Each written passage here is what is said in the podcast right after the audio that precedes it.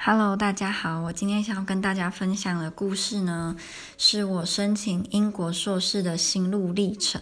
那我这个故事会分成五个部分，第一个就是为什么我想要申请英国硕士，第二个就是我申请的学校跟科系，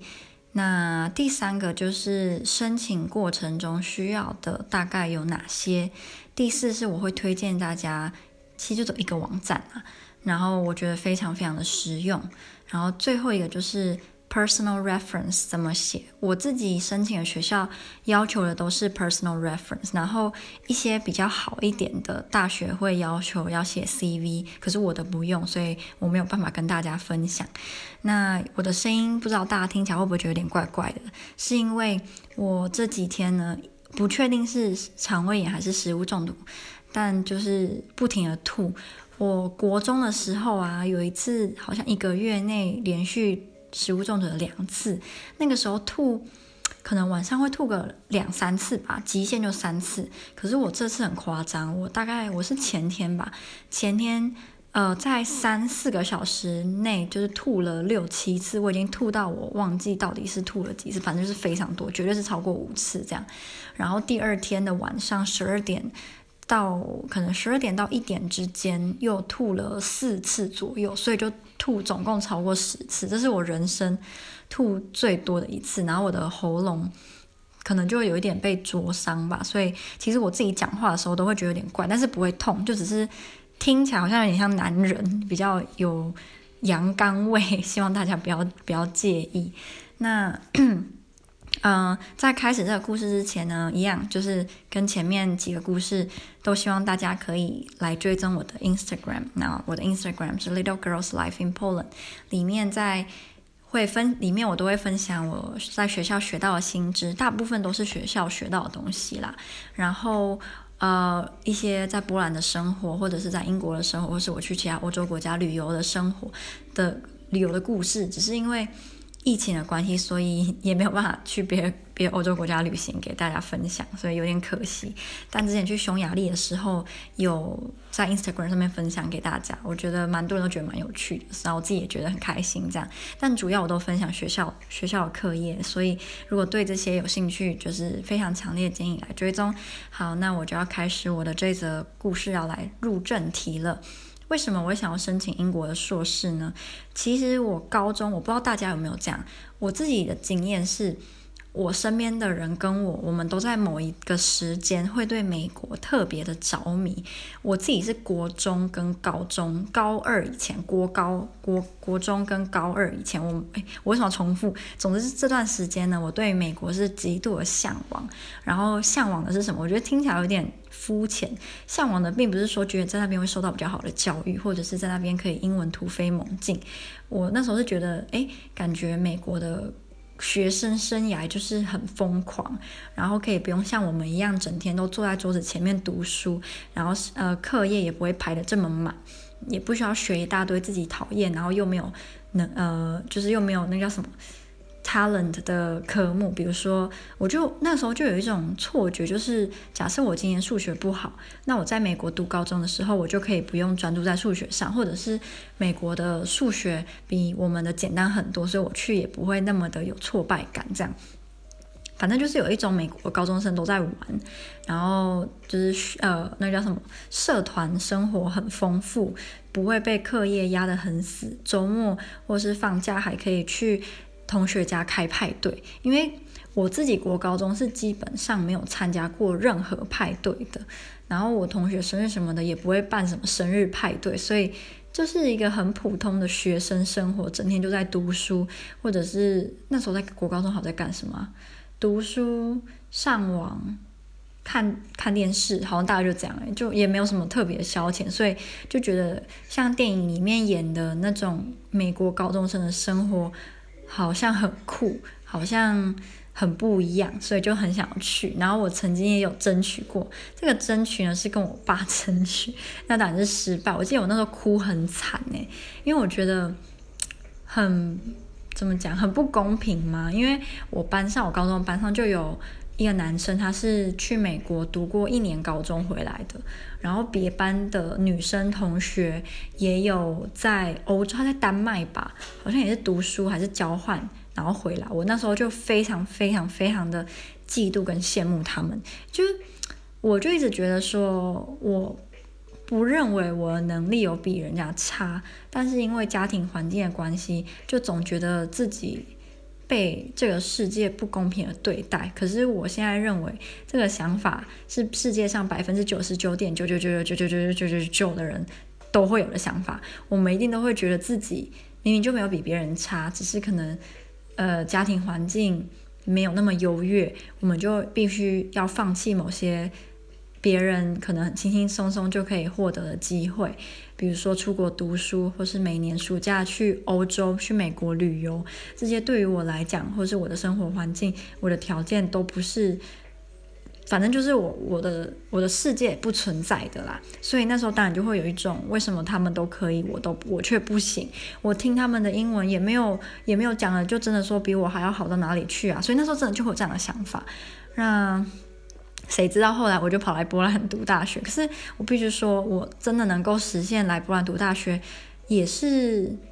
一个我自己也没有从来从来没有想过的。的事件，所以我必须说，我觉得我自己很珍惜这个机会。然后我在波兰也是很认真读书，所以我觉得我是对得起我自己，跟我对得起我爸爸帮我出的这笔学费。而且，而且在波兰读大学的学费比在台湾读私立大学的还要便宜呀！我觉得这也是一个他会同意的很大的一个原因啦。好，那回归到为什么想申请英国硕士？那到高二之后呢，我的倾向就变成是英国了。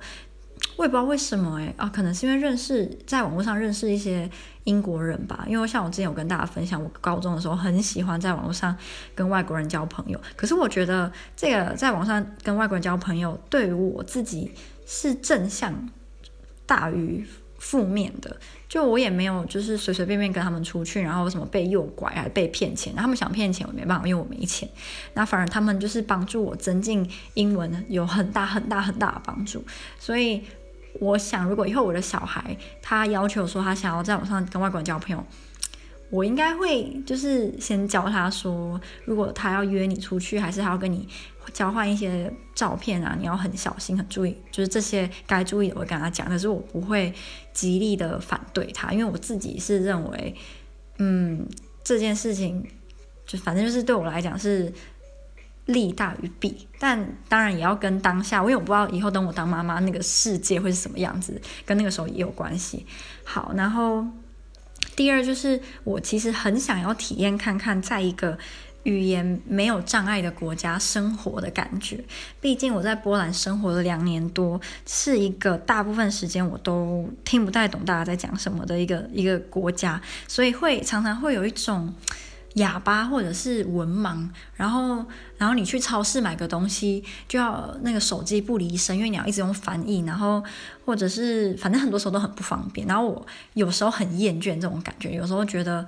很烦躁，所以我很想要体验看看，就是在英国生活，我一切都听得懂，一切都看得懂，到底会是什么感觉呢？就很想知道，因为加上我在欧洲嘛，如果今天我在美国，当然就就会说就在美国，可是我在波兰，所以当然在英国对我来说是最近的一个选择，相较于说去美国或者是去澳洲跟纽西兰，因为我自己也不会排斥澳洲跟纽西兰，尤其是澳洲，因为我曾经。就是在无名小站还在那个时期啊，我很喜欢很喜欢的一个姐姐，她就是在澳洲的墨尔本读书，然后那时候我超爱她的，就觉得她漂亮，觉得她就是大女神。我到现在还是有追踪她，只是她已经跟那个时候不太一样了。总之，我对澳洲也是有点向往的。好，那第三个呢，是我其实很想要检验看看自己实际的英文能力。我认为。我的英文能力在台湾应该是达到中上等级这样，然后，呃，我在台湾读大学的时候，会称赞我英文的大部分是台湾人。其实我我没有很常被母语人士称赞诶，这是一个蛮有趣的现象，就是台湾人称赞我远大于母语人士称赞我。可是我在波兰的时候。有一次是哦，我然后我在波兰也一样哦。我在波兰被波兰同学称赞英文能力是远大于被母语人士称赞的，所以其实我根本不知道我到底是怎么一回事。就是我很常被非母语人士的人称赞，可是母语人士的人也不太会挑我的毛病，他们也不太会说哦，你英文讲不好或者哪里怎么样，他们也不太就是只是只是不会给我我想要听到的称赞这样。所以我觉得我一定还是有很多不足，所以我我想要检验看看，如果我在那边读书的话。在课堂上跟老师互动，或者是跟英国的同学互动，我的英文能力到底是属于什么程度，还是我的盲点在哪里？对，这是我自己蛮想要知道的。那最后一个是，呃，因为英国，我我现在讲的其实是伦敦啦，但英国整体差不多，就是。英国是一个外国人非常非常非常多的国家，移民无论是来自非欧盟或者是欧盟的移民，都就是比波兰或是比台湾多很多。那我自己就觉得我在伦敦，呃，短暂生活的时候，都会有那一种。没有人是属于伦敦的感觉，因为在波兰，你就会有很强烈的是这一群人是属于波兰的，这一群波兰人是波兰人，我是外国人。可是我在伦敦的时候，我很少有那一种哦，我是外国人，他们是伦敦人，因为伦敦实在是。就是充斥着各式各样的民族，然后各式各样的肤色、各式各样年龄层的外国人，所以你就不会那么轻易的分辨出来说，诶，这个是本土的英国人，还是这个不，这个不是。所以我在那边过得就还蛮自在的，也就不会有一种被排斥，或者是觉得自己是外人。但在波兰就有时候就会有这种感觉，那种感觉其实是不太好受啊。所以我也蛮想体验看看到底在英国或是在伦敦，呃，这种。这么多元的社会生存生活，会带给我什么不一样的呃经验，或者是什么样不一样的故事？啊、这大概是我想要。那、当然啦，就是英国的硕士早一年，这也是我还蛮喜欢的一个点。那我觉得有些台湾人他们很喜欢说。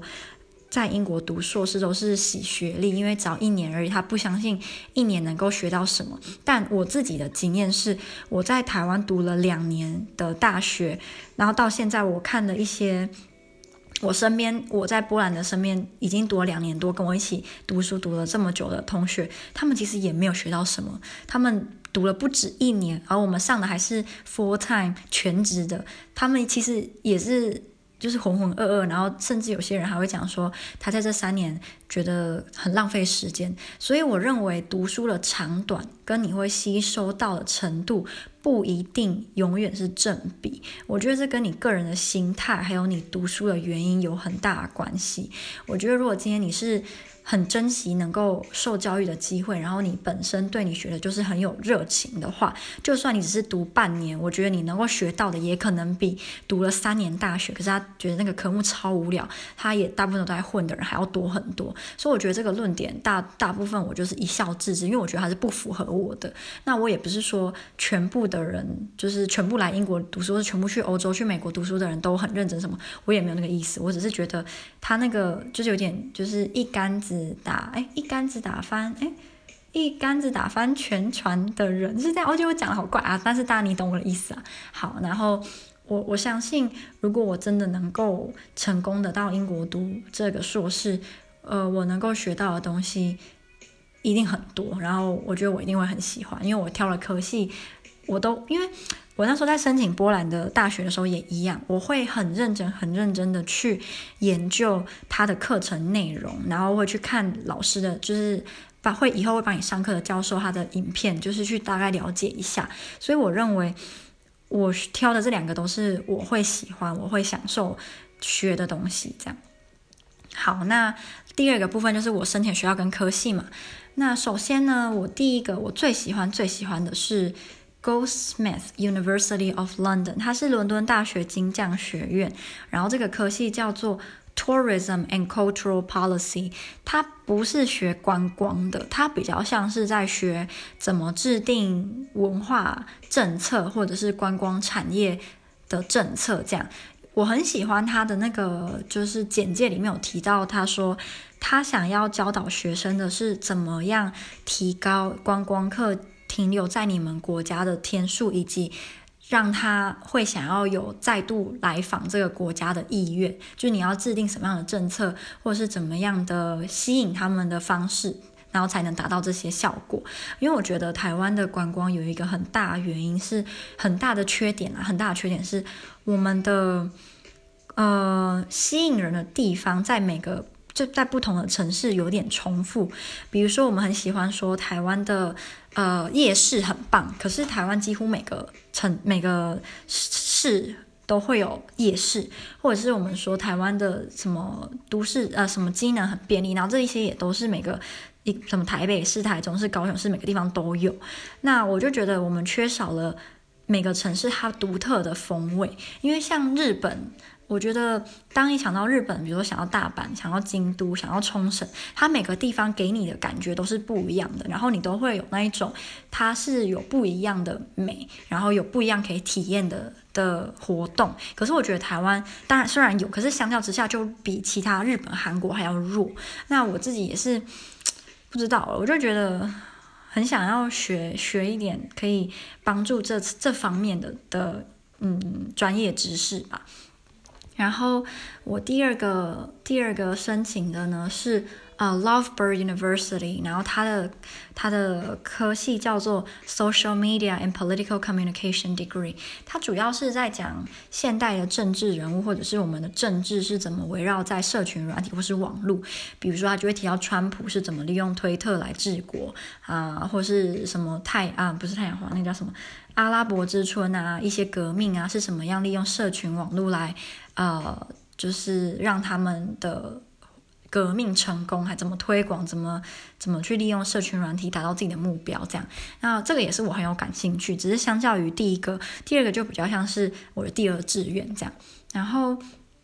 第三，这两个大学呢，要的东西其实很类似，就是雅思成绩。那呃，英国的硕士，他们通常不会说你在申请的时候就一定要把这些资料同时间附上去。他们很多时候只要你把，我记得一半吧，或者是他有时候会写说，啊，这个是一定要现在交的，有哪些是不用。像雅思或者是大学大学的毕业证书，这两个就不不太是当下就一定要马上缴交的东西。有些时候你可能在你已经交了推荐信，或者是交了你的。嗯、那叫什么动机？然后你交上去之后，他自然就会就会帮你审核了。然后他就会传给你说，哦，你现在是 conditional offer，因为英国的说是有，呃，他到时候会给你一个是呃 reject reject，就是你没有成功嘛，不然就是 conditional offer，就是你需要符合。多一点条件，比如说你雅思成绩没有交，那你就要雅思成绩交了，你才会变成 unconditional offer。unconditional offer 就是你可以马上就去呃申请签证啊什么，就可以直接往下一步前进了。那 conditional offer 就是你有一些资料是还要再补的这样。那雅思成绩是通常可以晚一点再交，你拿到 conditional offer 之后再交也没有关系。那那个时间会给你拉到更久，比如八月、九月这样。那越早交当然是越好，尤其是那种很热门的科系，很热门的科系你一定要很热门的大学跟科系你一定要全部都就是呃准备好了再交，因为你是。越先交，他就越先审核你，你你被录取的几率就会越高。这样好，然后第二个大学大学成绩或是大学毕业证书，这两个也可以。大学成绩我觉得是可以马上缴交的啦，因为你就比如说你现在大二，你就把你到大二的大学成绩交上去，这样。那大学的毕业证书可以晚一点交，是因为当然有一些像我这种呃应届毕业生，我现在还没有大学毕业证书嘛。然后推荐信我觉得也是可以，最好可以提早提早交，也会。就是省下你之后还要跟老师沟通，还是跟老师协调。那再来就是你的呃动机 （personal reference）。然后我自己觉得我在网上看到的一个一个 tip 还蛮好，是你。最好是先把你自己的 personal reference 写好之后呢，一并把它交给你要请，就是你要请他帮你写推荐信的老师给他看，这样他也可以透过你写的 personal reference 去了解说你为什么想申请这这间大学。那他可能也可以在他的推荐函里面包括一些可以肯定你这些能力的地方。所以我自己觉得，就是先把那个 personal reference 写好是很重要、很重要、很重要的的。一个动作，因为这这也是想我自己觉得最难的地方，就是写 personal reference。然后接下来推荐的网站，我觉得你要申请的大学，你一定要去认认真真的把它的简介跟你未来要学的东西看仔细。就我觉得，千万不要等到你录取成功，然后你一切都搞定了，然后你去读，发现哇，我超讨厌这些。我觉得这非常浪费你的时间跟金钱，除非你本来就是打算去玩一年，或者是你本来就没有要没有不是。把读书摆在你的第一目标，那就随便你。你有钱有闲，你想干嘛就干嘛。你的人生是我达不到的的的境界，我没办法理解，所以 OK。可是如果你是真心想要读书，我觉得你一定一定要把他的那个课程给看仔细。最好他除了看他的课程的名称之外，你也要去看课程内容。因为像我的越南室友，他就是。没有看这些，然后来了之后发现他读了这些根本就很无聊，他超讨厌。那我觉得很可惜。而且对于像他是那种拿奖学金的人，有些其他比他更有热忱的人，就我觉得有点，有点不太公平吧。对他自己不公平，对那个人也不太公平啦。那我推荐的网站，呃，还有一个是，它叫做 Cantab English，C A N T A B，Cantab English。你在这个网站呢，你可以看到很多很有用的资料，比如说它会整理你要怎么写，呃，statement of。Purpose 就是动机性，或是你要怎么写 CV，你在写德版的 CV、瑞典的、荷兰的找工作的好用的 CV 动词、CV 范例都有，或是推荐信要怎么写，英国要怎么选，英国的学校怎么选，那硕士学到东西吗？什么很多很多，就是他都有。然后他有时候也会学一些英文的文法。那这个部落格的的拥有者呢，是台大外文系学士剑桥。宗教所硕士跟剑桥宗教所博士的的一个很厉害、很厉害、很厉害的一个一个女生，这样，所以我觉得她的能力，她光她的学历就可以展现出来了。那我没有想要就是帮她打广告，她自己有一些收费的呃商业活动，如果你有兴趣，反正你去她的网站，你就可以看到。我自己是主要以她免费的文章为主。那像她有一篇文章对我来讲就非常的有用。这篇文章叫做《如何比较大学排行榜排名》，因为我们大家都知道，就是大学排行榜有非常多的网页，比如说有什么 QS。Times The Complete University Guide 有这些，还有更多。那你要怎么，到底怎么样去比较呢？他写的非常好，是他有说，比如说你在 QS World University Rankings 里面，它会有不同的项目，比如说它的那个 Academic Reputation 占了四十 percent。那这个是什么呢？这个项目就是一般说的学术声望。那如果你要念的是研究型的硕士、博士，这个这个项目它的分数就会特别的重要。那另外一个是 Employer Reputation 占十。趴，这个项目是指你以后找工作业界对学校的评比，所以他会把每一项都写出来，他的意思是什么都写出来，所以你就可以特别去看说，你如果今天你是着呃着重于做研究型的，那你要专注在哪些项目的分数？你今天着重的是学校老师亲不亲切，老师他的他的他做的研究在呃学术界上的声望好不好？你就可以着重去那一个项目看，所以。这个帮助我很大。那当你在做这些研呃资料的时候，一定会花你很多时间。可是我认为，如果你今天真的不是说一年花个一两百万对你来讲是小钱，你没差。我真的觉得你要好好认真的去花时间去，就是把这些看完，然后把你在意的项目特别挑出来，然后再一个一个把你要读的大学然后套进去看，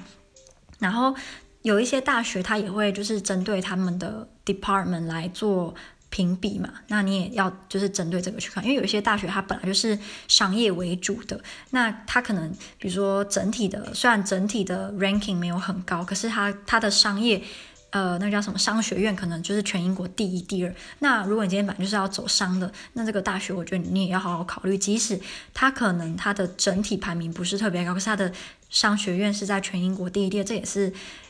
一些你可以参考的项目啦，然后，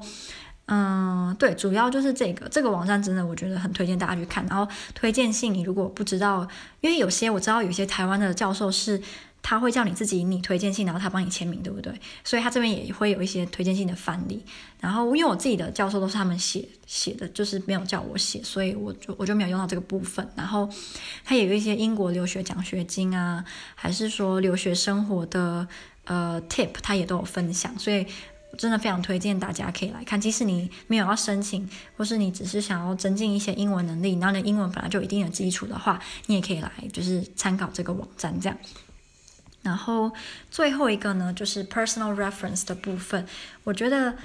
呃，personal reference 我自己我不敢说我写的非常好，可是我有被我的英国写作老师称赞，那我觉得很开心。因为写作是我英文四项能力里面基本上是最差最差的。呃，我觉得我虽然写作是我里面最差，但是我也不会说是班上最后倒数，这样可能就中间，就不是。中上也不是顶层，就是中等，中等的能力。然后写作也从来没有真的带给我成就感，所以能够被这个英国写作老师称赞，我很开心。他说我的动机性写得很很简洁有力，那我就大概跟大家分享一下我的动机性是怎么写的。我觉得你在写之前，你一定要把自己。符合这间大学的能力给写出来。比如说，你要申请的大学是，我以我自己为例好了，我申请的其中一个不是 Social Media and Political Communication 吗？那我在大一的时候有修过一门课，叫做 Media Writing，就是呃 Media Writing，叫中文叫什么？媒体写作吗？就是仿假装我们自己是记者，然后我们要怎么去写一篇报道，然后怎么用，反正我就是想起我当初在修这门课的时候，老师讲过什么，那我印象深刻是什么？那我在这当中遇到什么困难，我学到了什么，就先写下来。那我又修了另外一门一门课是 British and American Journalism on Film。英国跟美国的记者电影，那在他当然不是只讲电影，我们还要学一些媒体素养，或者是有关英国记者他们的发展啊，英国记者的一些行规，就是有关英英国记者的呃大大小小事情这样，所以我也把它写下来，因为这个对于我申请这个科系是有直接关系的。那再你就可以去想说，你的额外的课外活动有没有哪些是符合这个科系？因为英国的硕士，他们的大学好像也一样，在申请大学的时候，他们很注重课外活动，他们不希望你就是一个死书呆，你就是只会读书，课业成绩好，可是你没有参加什么社团啊，课外也没有任何的。呃，其他的经验，他们其实没有特别喜欢这样，尤其是越好的大学越是这样，所以我就提到了我的那个 podcast，就是我们我这个 channel，因为我觉得这个对于呃训练我的口才，然后训练我怎么表达我自己，然后也因为我我使用了这个 podcast，然后我跟其他国家的人交流啊，然后跟他们沟通的过程中，你发现哦，原来我们有一些文化差异，那我们要怎么去？呃，互相了解等等，然后我觉得这些也是很重要，让他们知道说，你除了在课堂上学呃所学的书本知识，你也有额外你在课课堂外，你能够妥善运用自己的时间，然后去做一些能够增进自己能力的别的课外活动。所以我有提到这个。然后，呃，我这一篇 personal reference 第一段当然就是写，就算是你的所有的总结啊，就是把你接下来会写的段落。当成是一个小呃小大纲，在你的第一段，然后一些自我介绍，但是自我介绍不用，当然绝对不要讲说你的爸妈是谁，你有几个兄弟姐妹，怎样怎样，除非你选的科系很注重这一点吧。但是因为我的科系都不太注重什么家人啊，然后我的成长背景，所以我就都没有写到这些。我主要就是着重在凸显我的优点，然后当然你讲你的优点，你不是很笼统的说我的呃我的。嗯，团队合作能力很强，这样绝对不行。最好最好是你讲完你的团队团队能力很强之后，你要提出例子。比如说，我今天在学校我做了 A 事件，那这个 A 事件呢，我我在做 A 事件的时候有。呃，有了 B 困难，那我用了 C 方法去解决了 B 困难，所以我 D D 就是我学到了什么，然后 D 的这个就导致了我有我前面讲的我有个很好的团队能力，这是一个最棒最棒的写的不笼统，然后又很 specific，然后让人家可以知道说，哎，你不是在胡扯，或是你不是就是写了一大堆形容词，但是都很肤浅这样。所以这大概就是我自己呃写 personal reference 的方法，然后最好可以控制在一页就好了。你写太长，其实他们很多都会规定一页一到两页，那我这我的科系是这样，然后我觉得你就就照它的规定，就不要超出太多，也不要写得太少。我觉得大部分的时候都是会写太多，写太少应该比较难吧，因为都很想要把自己好好的表现出来啊。哦，然后呃，我这这里面我还要插入一段是，除了我在学校学的东西导致我对这个科系有热忱之外，还有额外的原因，就是我写的是。台湾跟中国在社呃，就是在 Facebook，在他们的微博，在 Twitter 等等，我们都有一个类似 Cyber War，一个网络战争。然后他们是怎么利用假新闻，或者是台湾的某些不良人士也会不肖人士也会使用假新闻来蒙骗我们善良老百姓的心。然后我们是怎么去应对的？然后呃，有一些比如说阿拉，我有跳阿拉伯之春跟 Me Too Movement 这些导就是。由社群软体，然后呃得到，哎，我觉得我的中文变得好奇怪哦。我想要讲的就是，因为社群软体，他们或多或少都有一些成功。我我的意思是这样，然后加上他的简介里面有提到，他有提到这些名字，他没有真的就是讲太多，所以我觉得我也给他们一种，我有去读你们的简介，然后我有把它就是融入到。为什么我想要读这个这个系的原因之一，是因为我读了，我觉得它对于我的兴趣跟我未来的职业发展是有良好的关系，所以我才想要申请。所以我觉得你一定要做好功课，先把你要读的科系的网站拉出来，好好的去读，然后去比较那些排名，然后然后把 personal reference 写好之后，给你的想要帮你就是写推荐信的老师看，然后看他有没有一些建议还是怎么样啊。最重要的是你的。推荐信里面最好绝对不要有任何的文法错误，毕竟你要申请的是英国的大学，而且又是英国的硕士。如果你在里面出现了一些文法错误，会让他觉得你不够严谨。加上你要读的是硕士，所以你应该要展现出来的是你有能力可以写出流畅、没有任何文法错误的一篇文章才对，或者一一篇介绍你自己的的 personal reference。那这大概就是我给大家的分享，然后我希望大家会觉得有帮助。如果你有一些其他哦，我刚刚讲说推荐的网站，除了那个 Ten 呃 Kantop English 以外，当然什么 PTT 啊、Dcard 这些也都有帮助。因为像 PTT 上面就会有很多人分享他们的申请经历，那我自己也在里从中获利很多。所以其实就多方网站去比较了，就不要只拘泥在一个网站上面。好，那大概就是这样啦。希望大家喜欢。如果你有对于我申请的大学，我申请硕士科系，其实你也有兴趣的话，呃，你也可以来留言，或是来 IG 私讯我，来问我一些东西。我有能力，我有时间都会回复你的。不知道我的声音到现在有没有变得很奇怪？反正就是请大家多多包涵。那我希望大家好好保重自己，不要跟我一样，在短短时间内就发生这么多不太好的事情。好，那就这样啦，拜拜。